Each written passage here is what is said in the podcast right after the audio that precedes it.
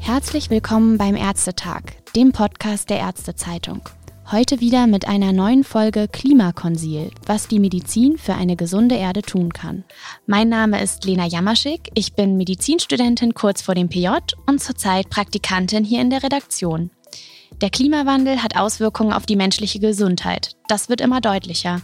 Welche konkreten Folgen aber jetzt schon in der Hausarztpraxis spürbar sind und wie Ärztinnen und Ärzte Menschen für das Thema sensibilisieren können, soll heute auch Thema des Podcasts sein. Ich freue mich sehr, für den heutigen Teil unserer Podcast-Serie mit Herrn Dr. Krolewski zu sprechen. Hallo, Herr Krolewski. Ja, hallo, guten Tag. Dr. Krolewski ist Facharzt für Allgemeinmedizin mit diversen Zusatzweiterbildungen und ist in Gummersbach niedergelassen. Er hat das Konzept Klimasprechstunde entwickelt, über das werden wir heute auch später noch sprechen. Und er ist Mitglied der Deutschen Allianz Klimawandel und Gesundheit. Außerdem ist er auch Mitglied bei Wonka, Global Family, Doctors. Er ist weiterhin umweltpolitischer Sprecher des Hausärzteverbands Nordrhein und einer der Sprecher der AG Klimawandel und Gesundheit der DEGAM. Herr Kolewski, genau diese Arbeitsgruppe der DEGAM schreibt jetzt in einem Positionspapier, ich zitiere, Hausärztinnen in der Primärversorgung weltweit bemerken die gesundheitlichen Folgen des Klimawandels besonders früh. Nun frage ich mich, wie verändert sich denn die Arbeit für Ärztinnen und Ärzte gerade auch in der Hausarztpraxis durch die Auswirkungen des Klimawandels? Also sprechen wir zunächst über die direkten Auswirkungen. Das sind die zunehmenden Hitzewellen in Deutschland. Das heißt, wir ich habe im, im letzten Jahr im August hatten wir eine Hitzewelle, die dauerte über eine Woche. Und da haben wir auch erhöhte Erkrankungen von Patienten beobachtet. Und das ist ja auch der Gegenstand internationaler Studien und auch der Bemühungen in Deutschland, äh, das Gesundheitswesen und auch die Kommunen auf Hitze Wellen und den, äh, den Schutz vor Hitzewellen, was vulnerable Gruppen betrifft, vorzubereiten.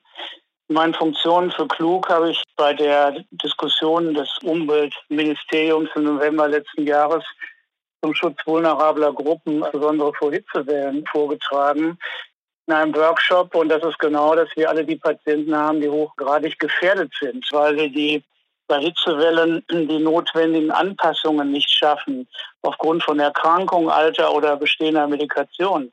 Zum Beispiel psychisch Kranke haben ein 3,6-faches erhöhtes Risiko zu sterben bei einer Hitzewelle, wie sie definiert ist, nach den Definitionen des Deutschen Wetterdienstes zum Beispiel, die auch den internationalen Definitionen entsprechen. Also das ist zum Beispiel eine direkte Auswirkung von Klimawandelfolgen. Denn auch im letzten Jahr im Mai da war es schon Ende Mai ziemlich warm. Eine Nachbarin von mir, die 82 Jahre ist, am Gartenzaun unter der Hitzeexposition zusammenbricht und vom Rettungsdienst ins Krankenhaus gebracht werden muss. Das ist also ein Thema in Hausarztpraxen die Frage ist, wie man sich darauf vorbereitet. Organisatorisch, Weiterbildung der Mitarbeiter, äh, Kennen von Basismaßnahmen und Informationsgebung an Patienten. Das andere ist, was wir auch beobachten, was auch die Kollegen im Qualitätszirkel berichten, ist eine Zunahme von Allergien bei Patienten, also eine Zunahme. Und da ist auch der Klimawandel ein treibender Faktor. Ja, und dann ist etwas, was aber uns international beschäftigt, hat der Klimawandel auch was damit zu tun, dass Zoonosen zunehmend ausbrechen und die Covid-19-Pandemie, in der wir uns im Augenblick noch befinden, hat auch, was die Grundlagenforschung der Zusammenhänge betrifft, ganz klar aufgezeigt, dass die Zoonosen in der Gefahr zunehmen an Häufigkeit aufgrund der Tatsache, dass die zum Klimawandel beitragenden Faktoren, die also durch die unsere Lebensweise bedingt sind, mit dem Vordringen in Wildtierhabitats äh, durch Landnahme und Waldrodungen direkt dazu beitragen, dass die Wildtier-Mensch-Interaktion zunehmen und aufgrund der heutigen Globalisierung sich solche Pandemien auch schnell ausbreiten können. Und es wurde jetzt auch dargestellt auf der internationalen Ebene, dass das Verhalten der, der Wirtstiere für die Coronaviren sich auch unter den Klimawandelfolgen verändern. Das heißt, es geht darum, wenn wir uns diese Thematik aufschließen, inwieweit die Gesundheit beeinträchtigt ist, auch hier, was bei uns in den Praxen auftaucht, wir natürlich auch ein entsprechendes Hintergrundwissen brauchen. Also die Klimawandelfolgen in Krankheitsbildern, die zunehmen, in unseren Praxen, kommen schon zum Tragen, in anderen Regionen auf der Welt noch mehr, aber sind in Deutschland angekommen und die Bundesregierung adressiert selber einen sehr hohen Handlungsbedarf im Cluster Gesundheit zu den jetzt eingetretenen Klimawandelfolgen. Das ist auch die Veränderung zum Beispiel von Badegewässern, dass sich dort zum Beispiel in der Ostsee Vibrionen ausbreiten können. Wir haben auch bei Oberflächengewässern, auch bei uns im Kreis, haben wir eine zunehmende Legionellengefahr, weil bei den sommerlichen Temperaturen und den niedrigen Wasserständen es zu Ausbrütungen bei Einleitung von zum Beispiel Abwässern hier aus einer Brauerei kommt. Also die Gefahren, die sich durch den Klimawandel ergeben, die nehmen zu. Und deshalb sagen wir auch bei den Global Family Doctors, wir haben das in einem Papier 2019 äh, weltweit mit einem Aufruf an Haus- und Familienärztinnen so klar benannt, Hausärztinnen sind Frontliner. Das heißt, von der Bearbeitung von Krankheitsbildern und abschließend noch, ich habe Patienten hier auch, ich bin in einem, ähm, einem Landkreis niedergelassen, waldreiche Regionen.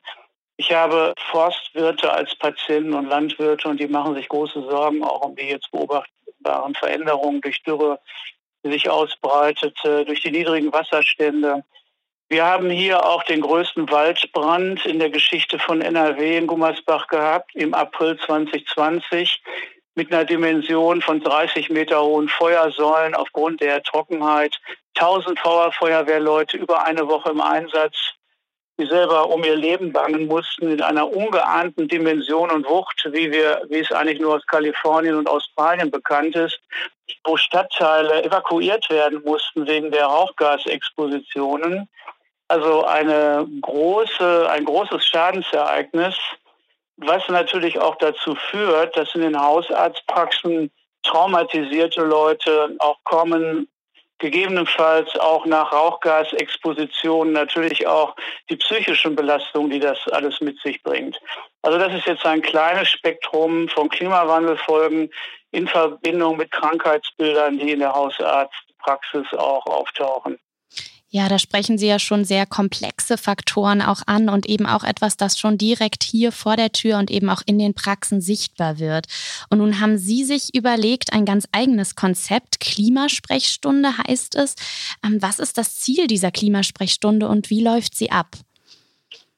Die Klimasprechstunde entstand als Feldexperiment in meiner Praxis aufgrund der Tatsache, dass ich 2018 im Dezember an einer Veranstaltung der Weltgesundheitsorganisation in Katowice im Rahmen der Weltklimakonferenz teilnahm, Klimawandel und Gesundheit. Und all die Fakten, die dort geschildert wurden und die auch dann auf dem Boden der seit 2015 zunehmend veröffentlichten Studien zum Zusammenhang zwischen Klimawandel und Gesundheit, übrigens im Auftrag der, des UNFCCC, das ist die UN-Organisation, die die Klimaschutzabkommen verhandelt, als Auftrag an die WHO, die Zusammenhänge darzustellen. Wissenschaftsorganisationen, die publizieren zum Beispiel die Lancet-Gruppe in Großbritannien und die Lancet-Reports herausgeben, haben die grundlegenden Handlungsbedarfe in 41 Handlungsfeldern quantitativ und qualitativ beschrieben. Das heißt, die wissenschaftliche Evidenz ist völlig klar. Der Klimawandel ist die größte Gesundheitskatastrophe und die Aussage des WHO-Generalsekretärs Tedros Ghebreyesus, dass das Paris-Abkommen das größte Gesundheitsabkommen ist, haben mich dazu geführt, was mache ich denn jetzt mit dem ganzen Wissen und den Erfahrungen in meiner Praxis.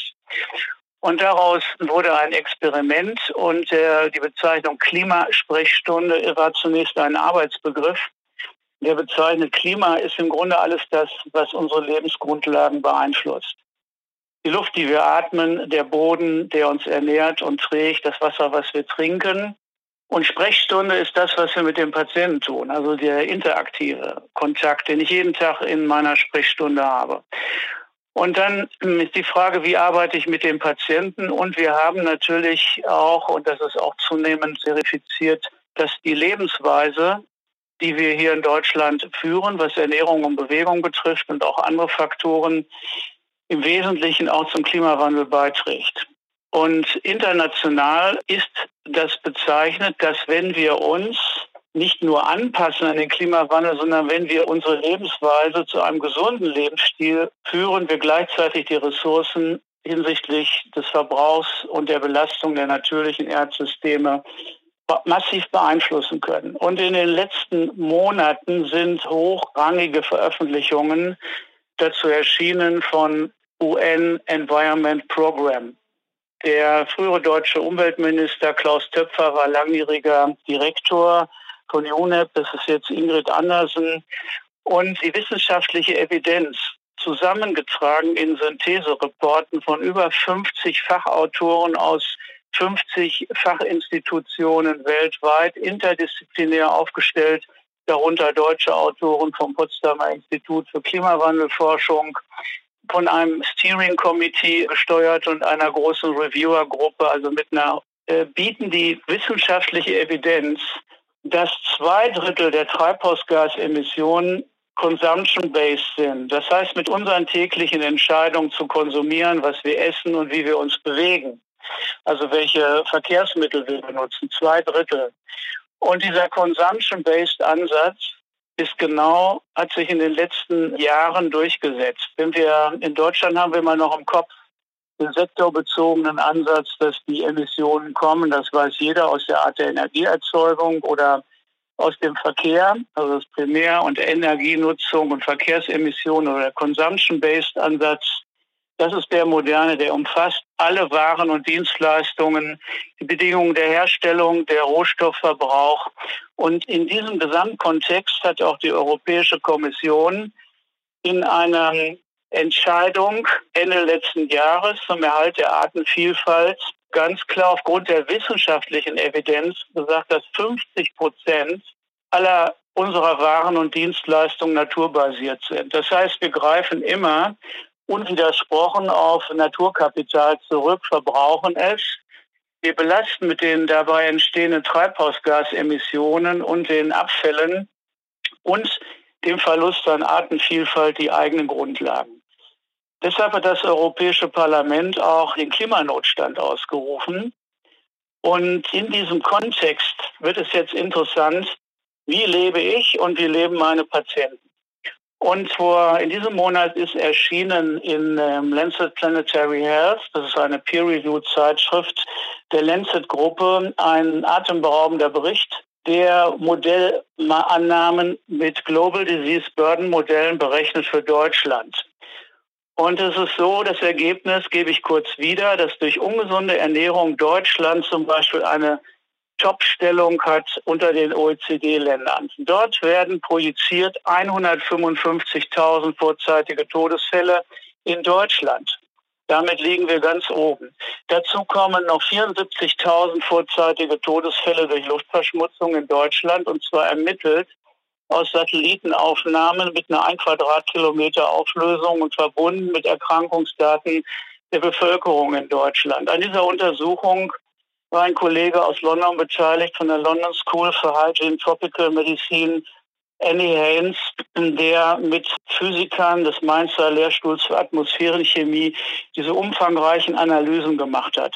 Dazu kommt noch die Bewegungsarmut in Deutschland, veröffentlicht durch WHO Fact Sheets, dass 53 Prozent der deutschen Bevölkerung noch nicht mal die Minimalanforderungen an einer körperliche Aktivität haben und dadurch eine stark erhöhte Mortalität bei Herz-Kreislauf-Erkrankungen, Diabetes, Bluthochdruck, auch Demenz und Krebs besteht. Das heißt, das Thema der Klimasprechstunde ist einfach eine interessierte Anamneseerhebung bei meinem Patienten, eine Reflexion zu den Risikofaktoren und im Rahmen von Gesundheitspräventionsuntersuchungen und auch bei allen möglichen Anlässen, bei den muskuloskeletalen Erkrankungen wegen allgemeiner Dekonditionierung und sitzender Tätigkeit sind gewaltig. Auch Thema jeden Tag in der Sprechstunde. Natürlich die Herz-Kreislauf-Erkrankungen, der Diabetes. Und dann geht es darum, was ist ein gesünderer Lebensstil. Und dann arbeite ich ich bin äh, in Einzelpraxis niedergelassen. Wir haben ja in den Landkreisen auch hohe Patientenzahlen zu versorgen mit gezielten Beratungen und Interventionen. Und es ist eher erstaunlich, wie die Patienten sich dem Thema aufschließen. Das Thema Ernährung ist zum Beispiel ein Thema, was sehr gut ankommt. Und bei der Bewegung ist es so, dass natürlich das Auto und die automobile Gesellschaft sehr in den Köpfen verankert ist. Ich selber fahre meine Hausbesucher auf 100 Quadratkilometern mit dem Pedelec, versorge meine Patienten. Ich gehe auch teilweise zu Fuß. Ich kriege das also gut hin, obwohl ich eine Arbeitsbelastung habe von 55 Wochenstunden in meiner Praxis, wie alle meine Kollegen hier. Und im Rahmen dieses Selbstexperiments und Arbeiten mit dem Patienten ist es so, dass ich jetzt seit zwei Jahren die Klimasprechstunde mit diesem interaktiven, narrativen, interessierten Konzept anbiete und die Patienten auch mit abschließend nach den jeweiligen Untersuchungen und Gesprächen mit schriftlichen Empfehlungen ausstatte. Sie kriegen gezielte Empfehlungen für eine pflanzenbasierte Ernährung. Sie kriegen Quellen benannt, wo sie nachlesen können, zum Beispiel vom Bundeszentrum für gesunde Ernährung oder von der Deutschen Gesellschaft für Ernährungsmedizin. Und ich gebe ganz konkrete Empfehlungen hinsichtlich Bewegung im Alltag, auch das Auto stehen lassen, das einfach mal auszuprobieren. Und bei Berufstätigen, die häufiger Beschwerden haben, empfehle ich auch die Teilnahme an Präventionskursen der Rentenversicherung. Das heißt, ich mache gezielte Interventionen. Und was mich selber erstaunt hat, ist, wie das Thema Klimawandel eigentlich bei den Patienten schon sehr präsent ist. Ich habe eine sehr bunte Patientenklientel. Ich stamme aus 54 Herkunftsländern. Ich habe also auch mit sehr unterschiedlichen Ernährungstraditionen und Lebensweisen zu tun. Ich habe auch mit vielen Patienten zu tun, die übrigens ohne Pkw leben.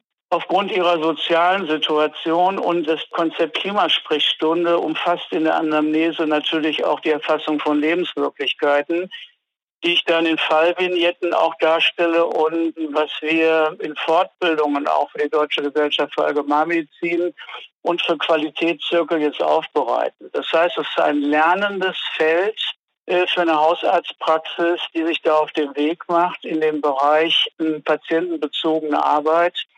Und ich habe inzwischen, was die Präventionsuntersuchung betrifft, inzwischen 600 Patienten mit diesem Standard Intervention erreicht.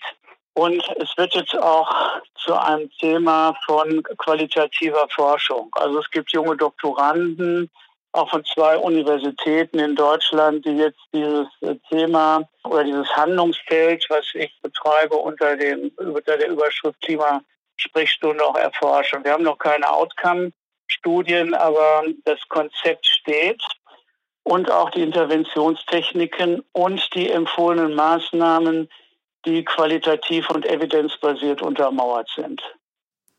Und Sie haben ja erklärt, Sie schauen sich also jeden Patienten individuell an, gucken dann, wie im Hinblick auch auf Risikofaktoren können Sie den Patienten beraten. Können Sie da noch mal so ein bisschen ausführen? Wie machen Sie das ganz konkret? Ähm, zeichnen Sie zum Beispiel auch Studienergebnisse auf oder wie veranschaulichen Sie das Ihren Patienten individuell in der Praxis? Also wenn wir jetzt mal der typische Ablauf einer Gesundheitspräventionsuntersuchung, was übrigens auch den Inhalten nach den Richtlinien des gemeinsamen Bundesausschusses entspricht, ist erstmal die Risikoanamnese.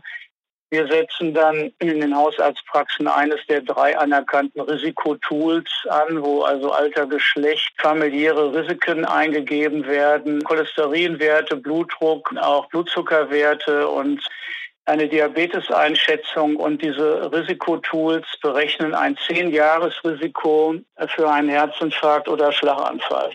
Ich erweitere diese Risikotools noch um eine genauere Bewegungsanalyse. Ich lasse mir also erzählen, wie die Patienten sich im Alltag bewegen, wie sie den Arbeitsweg zurücklegen, wie der Arbeitsplatzsituation ist, ob das bewegungsarm ist und so weiter. Dann kommt auch eine Ernährungsanalyse dazu.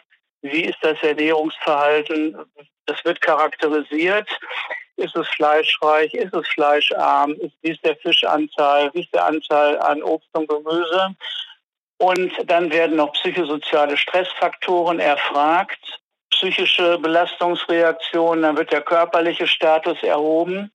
Und dann spreche ich mit dem Patienten unter der Gesamtbewertung zum Risikoprofil. Und was wir bei dem Risikotool, was ich einsetze, einer der drei Risikorechner, in Hausarztpraxen können wir das grafisch darstellen. Das individuelle Risiko im Vergleich zur Altersgruppe und das, was sehr schön dabei ist, wir können demonstrieren, wenn welche Interventionen erfolgen, also eine Änderung in der Ernährung oder Bewegung, da steht dann Sport, das wird aber von mir genau erläutert, was eine moderate Bewegung im Alltag ist.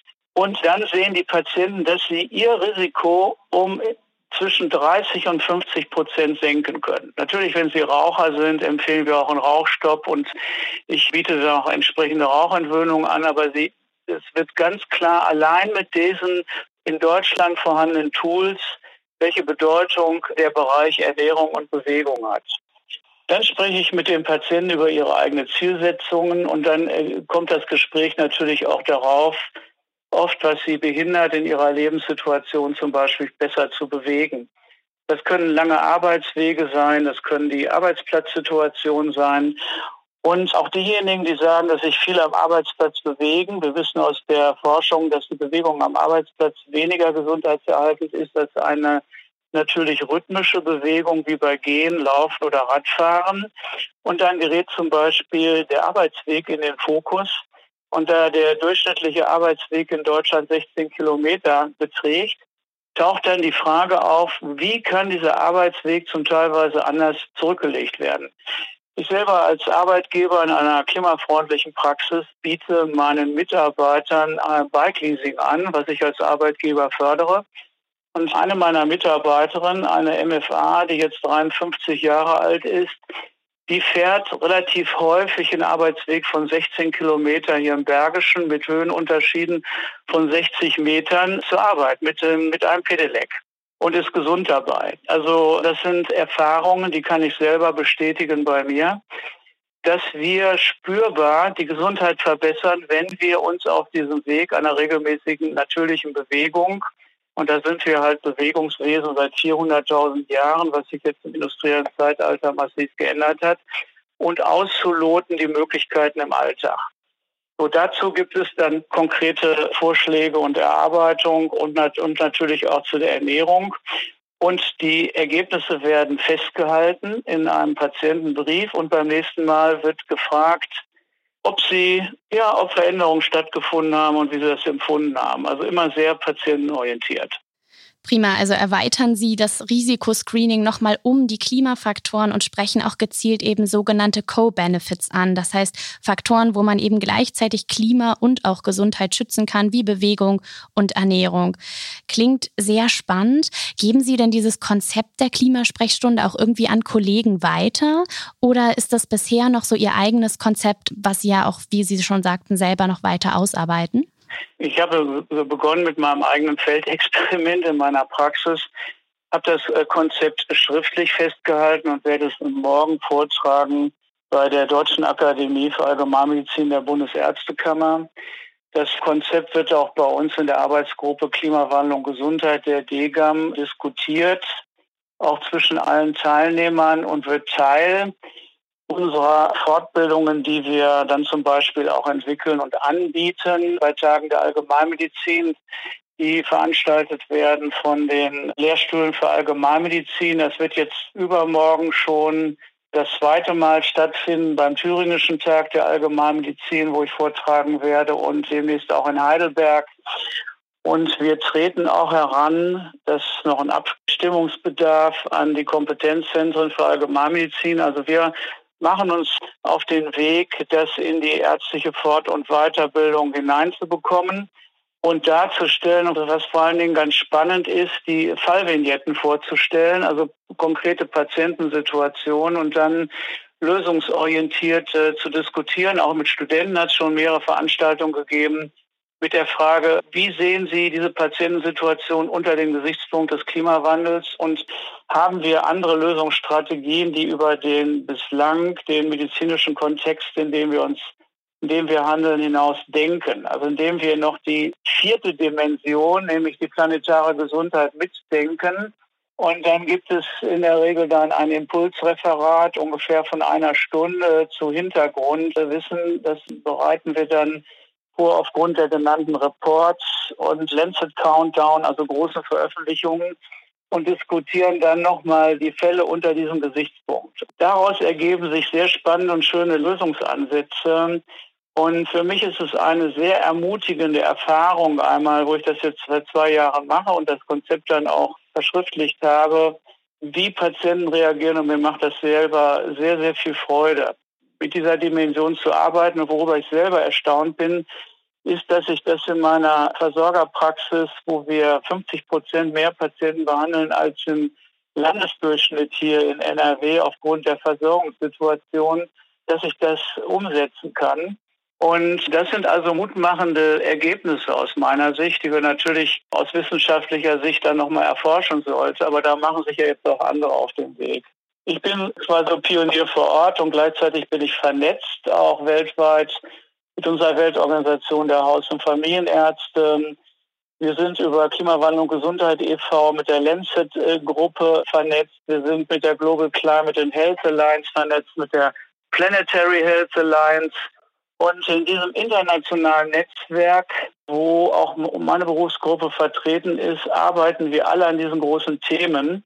Und als Hausärzte, auch in der internationalen Organisation, ist immer die Frage, was machen wir in der Sprechstunde damit? Aber wir sind verknüpft mit den großen Synthesereports, die ich eben schon geschildert habe. Und dieses Wissen gilt es dann in die alltägliche Arbeit zu integrieren und umzusetzen und das auch mit Konzepten zu versehen. Abschließend sind Sie, Herr Dr. Kolewski, noch eingeladen, den folgenden Satz der Podcast-Serie mit Ihren eigenen Worten zu beenden.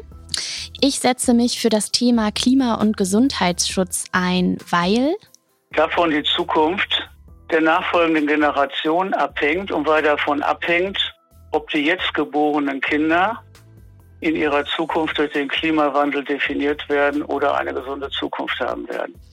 Ich denke, das war ein sehr eindrückliches Schlusswort, was bestimmt jeder Hörer, jede Hörerin heute mitnehmen wird. Herr Dr. Kolewski, vielen herzlichen Dank an Sie für dieses spannende Gespräch und ich sende Ihnen ganz liebe Grüße nach Gummersbach. Ja, herzlichen Dank. Grüße zurück und gute Gesundheit. Vielen Dank.